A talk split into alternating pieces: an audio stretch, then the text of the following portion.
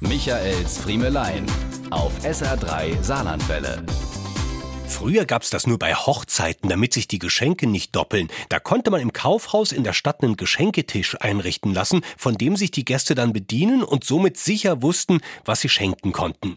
Heute wird sowas auch von Spielwarenläden für Kindergeburtstage angeboten, weil man vermeiden möchte, dass das Kind alles zweifach geschenkt bekommt oder womöglich etwas, was ihm eventuell nicht gefallen könnte. Oder muss man es eher aus Sicht der Schenkenden betrachten? Sind Präsenttische, Geschenkelisten und Co einfach nur eine hilfreiche Erfindung, um sich selbst keine Gedanken machen zu müssen, mit was man jemandem eine Freude machen kann? Ich finde das schade. Wenn jemand anruft und wissen will, was ich mir denn zum Geburtstag wünsche, dann scheint er mich ja entweder nicht wirklich zu kennen oder er will sich keine Mühe machen, sich was Nettes einfallen zu lassen. Ich bin jetzt in einem Alter, da ist es egal. Da brauche ich eh nichts Praktisches mehr. Beziehungsweise inzwischen kaufe ich mir alles, was ich wirklich brauche und mag selbst. Mir ist es lieber, jemand greift auch mal daneben und schenkt mir was, was ich vielleicht nicht brauche, schon besitze oder auch nicht mag.